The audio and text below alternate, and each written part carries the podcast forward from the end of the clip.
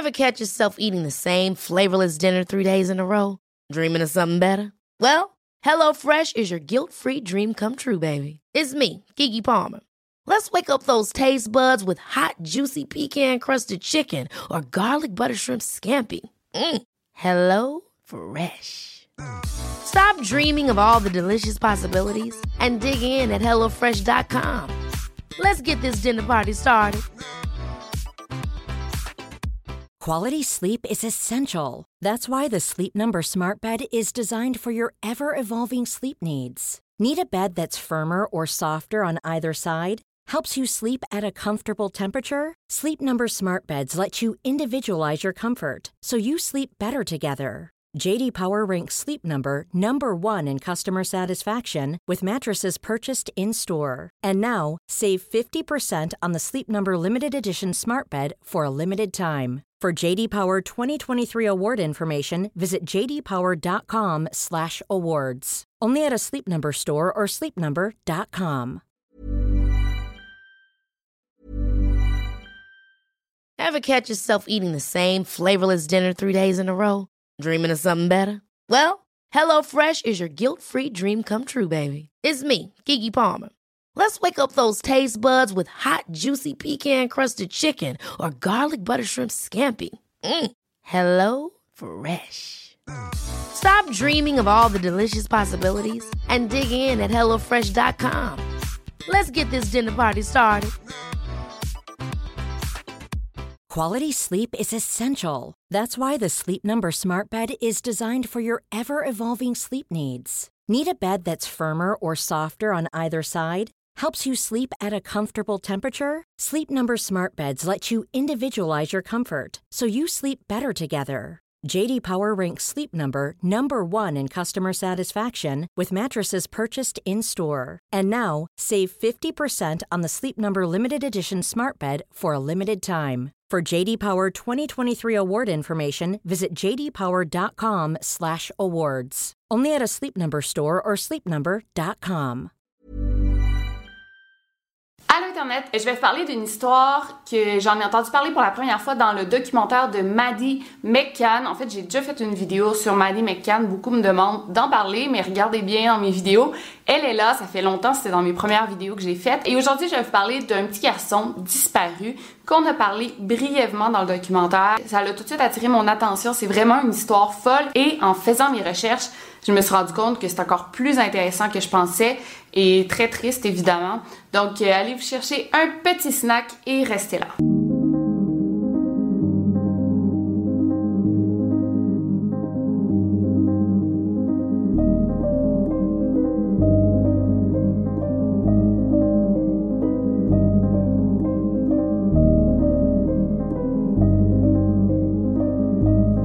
Podcast Over and Out. Alors, selon mes sources, c'est l'histoire euh, de disparition la plus connue au Portugal. S'il y a des Portugais qui me suivent, vous allez peut-être pouvoir euh, me le confirmer. Mais c'était un peu, euh, c'était vraiment au même titre que Maddie McCann, mais ça l'a encore plus touché le peuple portugais parce que c'était un petit Portugais qui a disparu. Donc, c'est une histoire vraiment, vraiment, vraiment troublante. Ça me fait penser un peu à celle de Johnny Gosh parce qu'on parle vraiment du trafic d'enfants.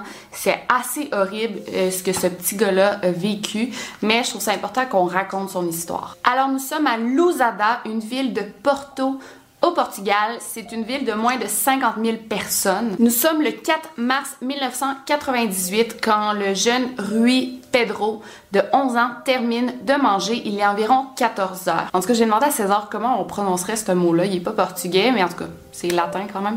Euh, Rui Pedro, Rui Pedro, mais Rui Rui, en tout cas, c'est R-U-I.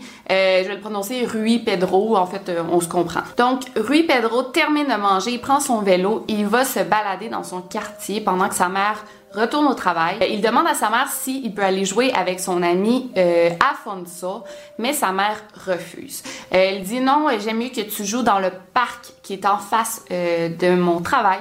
Et tu vas rester là toute l'après-midi. Après, on va revenir ensemble à la maison. Il est quand même à quelques rues de sa maison. Et pourquoi sa mère voulait pas qu'il joue avec Afonso? On n'a pas de raison, mais on peut penser qu'elle faisait pas confiance à Afonso. En fait, c'est un gars, un homme de 21 ans. Donc, qu'est-ce qu'un homme de 21 ans fait à jouer avec un petit gars de 11 ans? C'est louche. La mère de Rui, Pedro, travaillait à deux rues de sa maison, c'était vraiment proche, mais elle a dit va jouer dans le champ en face de mon travail. C'est un gros champ vide qu'on utilisait pour des courses de chevaux quand il y avait des événements, mais quand il n'y avait pas de course, ben en fait c'était vraiment un gros champ vide. Et les petits garçons se réunissaient là pour jouer euh, toute la journée. Alors Rui Pedro a suivi les indications de sa mère, il est allé jouer dans le champ en face. Et à 17h, Rui Pedro avait un rendez-vous avec son tuteur. Et le petit garçon était très très ponctuel, arrivait jamais en retard, il manquait jamais ses rendez-vous. Rendu 17h, 17h15, Rui Pedro ne se présente pas chez son tuteur. À 17h30, son tuteur, un peu inquiet, décide d'appeler les parents de Rui Pedro pour savoir pourquoi euh, le petit garçon s'était pas présenté à leur rendez-vous.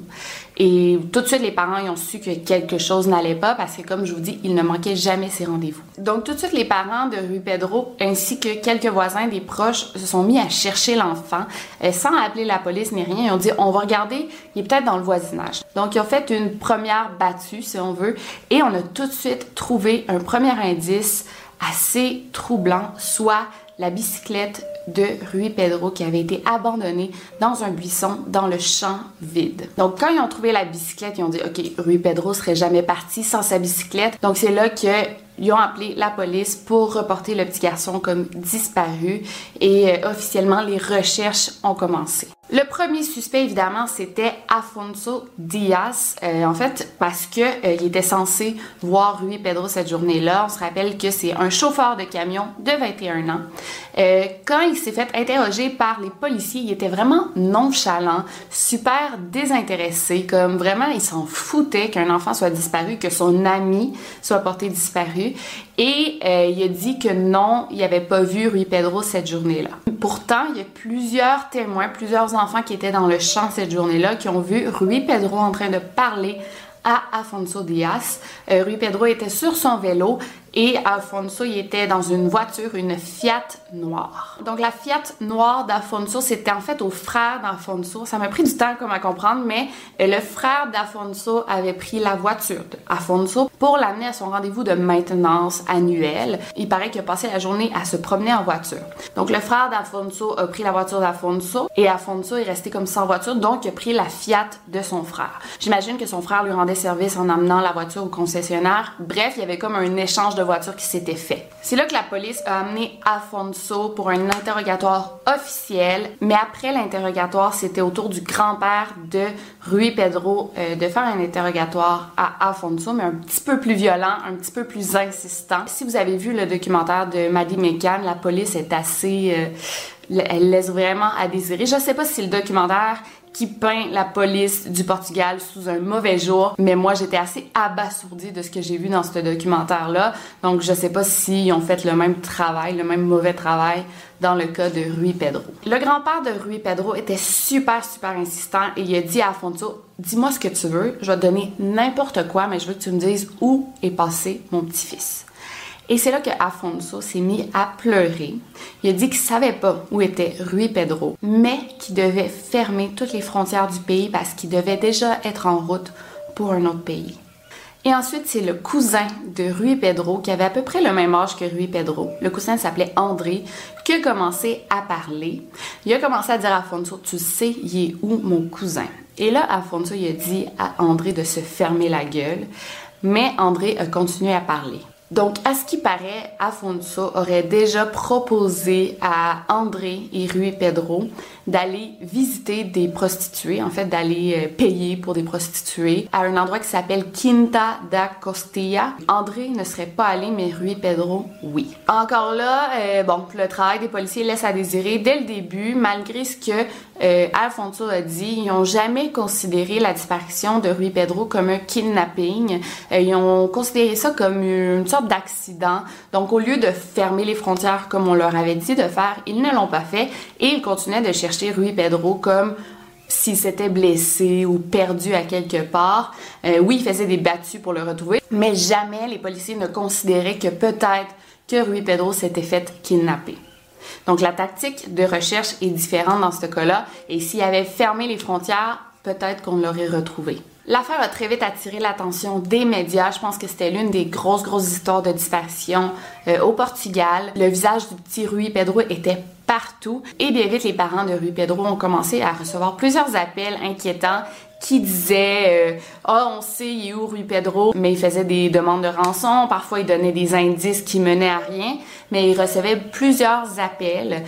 Et euh, ils ont commencé à recevoir des appels d'un petit garçon qu'on pense que c'était Rui Pedro. Donc, il, essayait de parler et l'appel coupait. Comme s'il essayait de rejoindre ses parents, mais euh, quelqu'un lui a enlevé le téléphone avant qu'il puisse dire où il était. Donc, il y avait plusieurs indices, mais euh, les policiers ne les prenaient pas au sérieux. C'est sûr que ça peut être un canular, ça peut être des fausses informations, mais en tant que policier, tu dois suivre n'importe quelle piste parce qu'il y a quand même la vie d'un enfant en jeu. Un mois plus tard, il y a quelque chose de très très fou qui s'est produit à Disneyland de Paris. En fait, il y a un journaliste qui s'est rendu euh, à Disneyland pour prendre des photos pour un magazine. C'était comme un reportage sur euh, Disneyland Paris. Et il a pris une photo dans un tunnel de Pinocchio. Et là, c'est vraiment troublant parce que sur la photo, on voit Rui Pedro, ou on pense que c'est lui, ça n'a jamais été confirmé, mais on voit Rui Pedro accompagné d'un homme habillé en rouge. Donc ça, c'est fou. Lui, il prend des photos juste pour un reportage, il publie ses photos dans le magazine, et là, sur une photo, on voit Rui Pedro. quelles sont les chances? Euh, la mère de Rui Pedro est sûre que c'est son fils. Ils se ressemblent comme deux gouttes d'eau. Moi aussi, je suis presque sûre que c'est lui, mais malheureusement, on n'a jamais pu le confirmer. Euh, ben, on a fait des appels à témoins. C'est qui le petit garçon sur la photo? Si c'est toi, euh, présent toi euh, au magazine pour enfin savoir si c'était lui ou non, mais justement, on n'a jamais pu confirmer. Et là, c'est vraiment une drôle de coïncidence comment le monde est petit. En fait, la, petite fille sur la première photo euh, en 2011 est devenue l'avocate des parents de Rui Pedro. En fait, à cette époque-là, c'était une enfant, mais la petite fille de la photo est devenue l'avocate des parents en 2011. Tu sais, c'est quand même fou parce que c'est une Portugaise à Paris. En tout cas, c'est, je trouve c'est vraiment un drôle de hasard. Donc, on va laisser l'histoire de Rui Pedro de côté un petit moment et on va se transporter deux ans plus tôt, en 1996, à Greenfield, en Californie. Une jeune fille de 8 ans nommée Allison euh, va passer la soirée chez son amie pour un comme un sleepover. Donc, elle passe la nuit chez l'une de ses amies de son âge. Et cette nuit-là, elle se fait violer par le père de son ami, Ronald Riva. Donc c'est assez fou. En fait, Ronald, pendant qu'il violait la petite Allison, il filmait avec sa webcam et il était en train de clavarder, de chatter avec des pédophiles de quatre pays différents. Et en fait, c'était un gros réseau. Les pédophiles disaient à Ronald quoi faire avec la petite fille et il le faisait et il filmait sur la webcam. En fait, je me suis demandé aussi si en 1996 il y avait des webcams, mais apparemment oui, il y en avait. Donc ces hommes faisaient partie d'un gros euh, réseau pédophile nommé le Club Orchid, qui a été démantelé en 1998, donc l'année où Rui Pedro a disparu. Et ça impliquait des hommes d'Angleterre très très puissants, dont un homme nommé Yann Baldock. Donc Yann Baldock s'est fait prendre son ordinateur et sur son ordinateur, on a retrouvé des centaines et des centaines de pornographie mettant en scène des jeunes enfants. Et on s'est rendu compte qu'il faisait partie d'un réseau de pédophiles encore plus gros que le Club Orchid, nommé le Wonderland Club. C'est un groupe super, super exclusif et super organisé. En fait, pour pouvoir accéder à ce groupe, euh, tu devais être invité. Premièrement, c'était sur invitation. Et pour euh, passer comme le rite d'initiation, ou je sais pas comment dire ça, mais pour pouvoir accéder au groupe, fallait que toi-même, tu fournisses 10 000 nouvelles photos de pornographie mettant en scène des enfants et 10 000 photos nouvelles. Ça peut pas être des photos qui existaient déjà. Donc, les pédophiles, pour accéder à ce groupe-là, fallait qu'eux-mêmes prennent des photos d'enfants euh, dans des scènes pornographiques.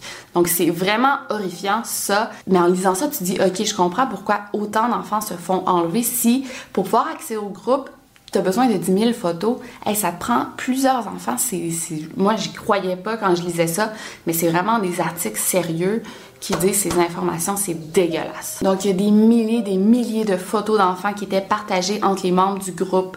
Euh, des photos, là, les policiers disent qu'après avoir fait l'enquête sur le Wonderland Club, après, ils ont comme pu été capables de travailler parce qu'ils ont vu des photos mettant en scène des, des bébés de trois mois. Je vais pas trop vous dire de détails, mais C'est fou, le monde est fou.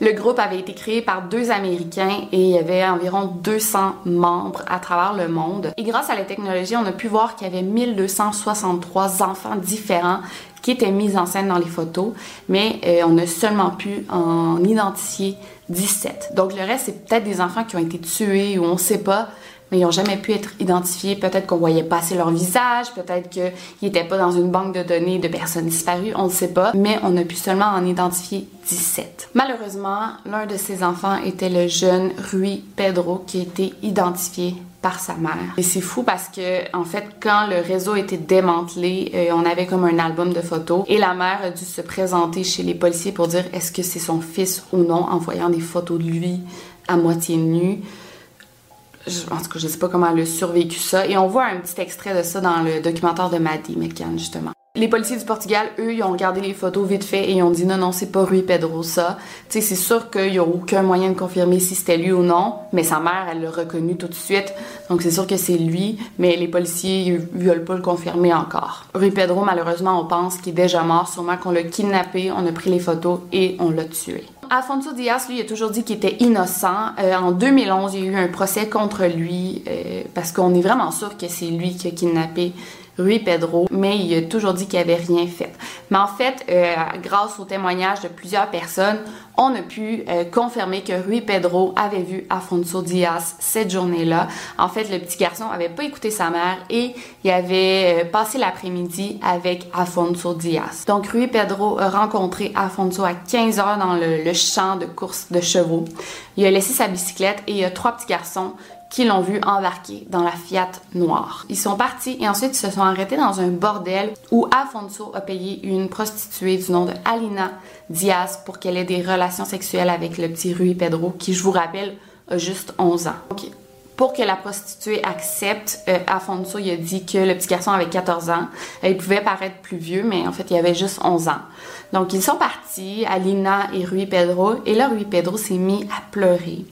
Et la femme a dit Qu'est-ce qu'il y a? Genre, pourquoi tu pleures? Puis il dit Genre, on m'a forcé à venir ici. Ma mère sait même pas je suis où. Euh, j'ai pas envie d'avoir des relations sexuelles. Chris, j'ai 11 ans. Et évidemment, Alina a consolé le petit garçon.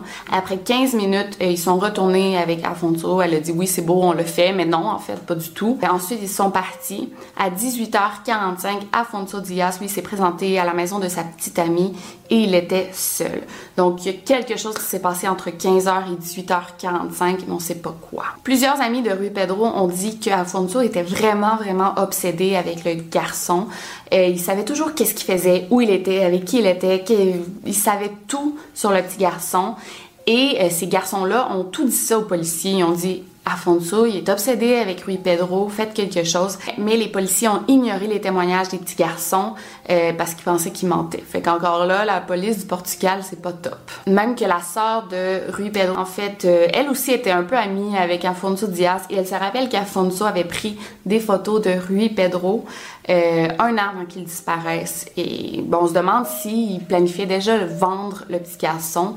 On sait pas pourquoi il a pris des photos de lui, il prenait jamais de photos. C'est assez étrange. Malheureusement, on a juste les témoignages comme preuve. On n'a pas de corps, on n'a pas, pas de preuve d'ADN ni rien.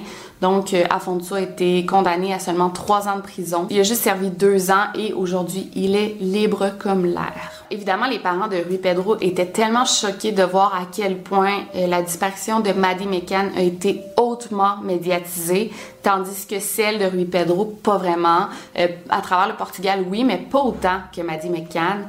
Il y a vraiment une grosse différence, puis on sait pas vraiment pourquoi. Est-ce que c'est parce que c'est une petite fille? Est-ce que c'est parce que c'est une petite fille blonde? Est-ce que c'est parce que c'est une famille d'Angleterre? Bon, j'ai déjà parlé du Missing White Girl Syndrome. je vais vous expliquer un petit peu pour ceux qui n'ont pas vu ma vidéo sur ça, c'est que souvent dans les cas de disparition ou de meurtre, euh, les histoires d'enfants et de petites filles, et surtout si l'enfant et la petite fille est blanche, sont deux fois plus médiatiques que des histoires quand, par exemple, c'est des adultes, des hommes, des personnes de couleur qui sont portées disparues. C'est vraiment triste. Je l'ai expliqué un petit peu plus dans l'autre vidéo. Là, je vais pas juste vous dire ça comme ça. Mais bon, on peut penser que c'est ce qui est arrivé. En fait, on avait la belle petite fille blonde parfaite et Pedro, un petit garçon un petit peu plus vieux que Maddie McCann. Ben malheureusement, les médias ont préféré donner plus d'attention à Maddie. Ça arrive très très très très très souvent. Euh, même moi, mes histoires, je parle souvent de gens blancs, mais c'est parce que les médias en ont tellement parlé, il y a tellement d'informations déjà sur eux que ça rend mes vidéos plus intéressantes quand il y a plein de théories, plein de, de photos, de vidéos. Parce que souvent, des cas de disparition qu'on parle pas beaucoup, j'ai envie d'en parler, mais il n'y a aucune information, il n'y a rien, rien, rien. Croyez-moi, le petit Ariel coup à coup. Ça, je pense que c'est juste parce que c'est une histoire trop récente. L'autre fois, je me suis installée là, avec mon cahier notes pour faire des recherches sur Ariel disparu de Montréal. Ça aurait fait une vidéo de deux minutes. Fait que je, je préfère attendre qu'il y ait plus d'informations. Mais c'est vraiment la réalité des vidéos comme je fais. Ça me prend des informations, ça me prend des photos, ça me prend des trucs pour que la vidéo soit intéressante. Alors cette histoire, ça nous laisse douter qu'il y a probablement une organisation de pédophiles très très très organisée, très planifiée qui kidnappe des enfants pour les vendre dans du trafic humain, pour prendre des photos d'eux. Euh, c'est sûr là, que ça existe, mais ça, cette histoire, ça nous confirme que peut-être que Maddie McCann a vécu le même sort que Rui Pedro, mais on l'a juste pas encore retrouvé. D'ailleurs, Rui Pedro non plus, on l'a jamais retrouvé. Récemment, on a vu euh, un sans-abri et il ressemblait vraiment, vraiment à Rui Pedro. Il y en a beaucoup qui pensaient que c'était lui, mais finalement, c'est pas lui. Euh, donc, c'est ça, on sait pas. Jusqu'à temps qu'on ait un corps ou quelque chose, ben, on va pouvoir savoir qu'est-ce qui est réellement arrivé. Donc, si vous avez aimé cette vidéo plutôt triste, laissez-moi un gros thumbs up. C'était Victoria Charlton et n'oubliez surtout pas de garder l'œil ouvert. Over and out.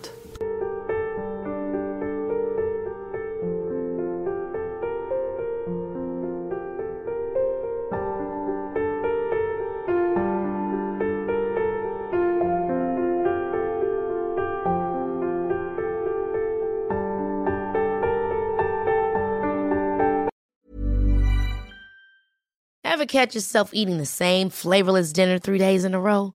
Dreaming of something better? Well, HelloFresh is your guilt-free dream come true, baby. It's me, Kiki Palmer.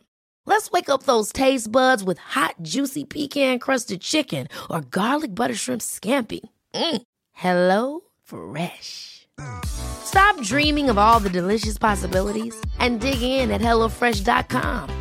Let's get this dinner party started.